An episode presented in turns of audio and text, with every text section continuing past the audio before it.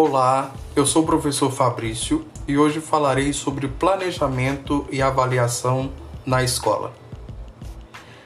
Para isso, partiremos do ato de planejar até o desenvolvimento da avaliação e a relação entre esses dois elementos. Bom, o ato de planejar é a atividade intencional pela qual se projetam fins, objetivos, e se estabelecem meios para atingir esses fins, esses objetivos. Por isso, não tem como ser um ato neutro, mas trata-se de um ato ideologicamente comprometido.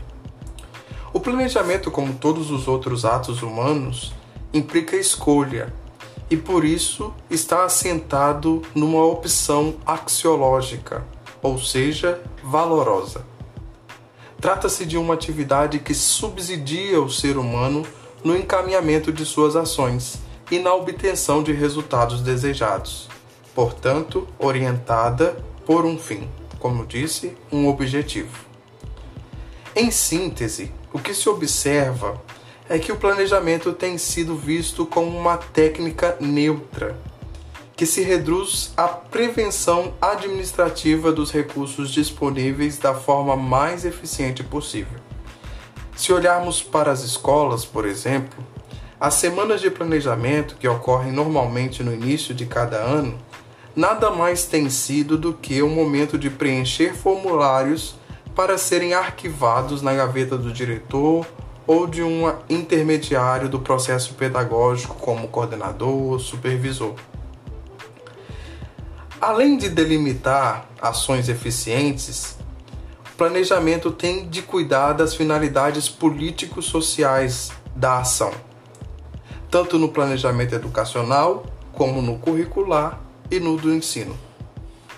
É preciso que o ato de planejar ganhe a dimensão de uma decisão política, assim como científica e técnica. É preciso que ultrapasse a dimensão técnica integrando-a numa dimensão política social, de relação. Assim deixará de ser um simples estruturar de meios e recursos para se tornar o momento de decidir sobre a construção de um futuro.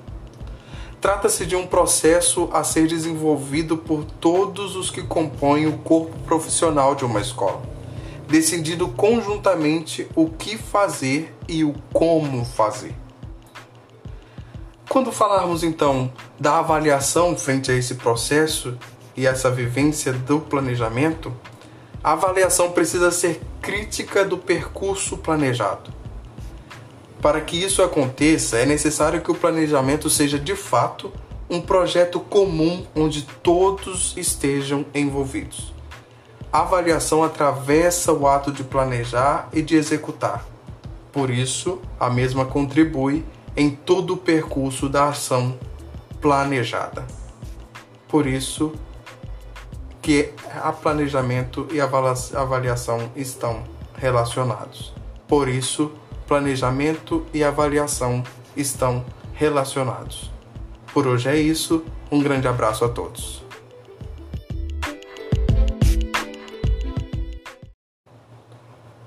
Olá, eu sou o professor Fabrício e hoje falarei sobre planejamento e avaliação na escola.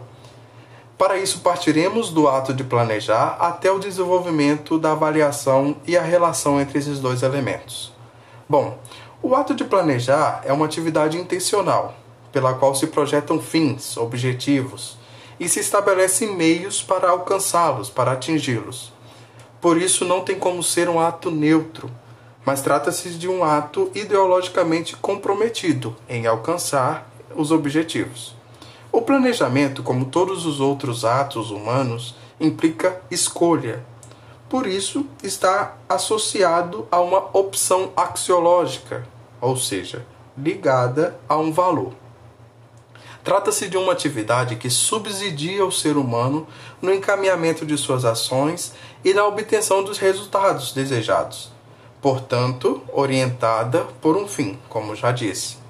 Em síntese, o que se observa é que o planejamento tem sido visto como uma técnica neutra, que se reduz à prevenção administrativa dos recursos disponíveis, mesmo que isso sendo feito da forma mais eficiente possível. Nas escolas, por exemplo, na semana de planejamento que normalmente acontecem no início de cada ano letivo. Nada mais tem sido do que um momento de preencher formulários para serem arquivados na gaveta do diretor, do coordenador ou do supervisor. Muito além do que delimitar ações eficientes, o planejamento tem que cuidar das finalidades políticos-sociais da ação, tanto no planejamento educacional como no curricular e também no planejamento de ensino. É preciso que o ato de planejar ganhe a dimensão de decisão política e científica.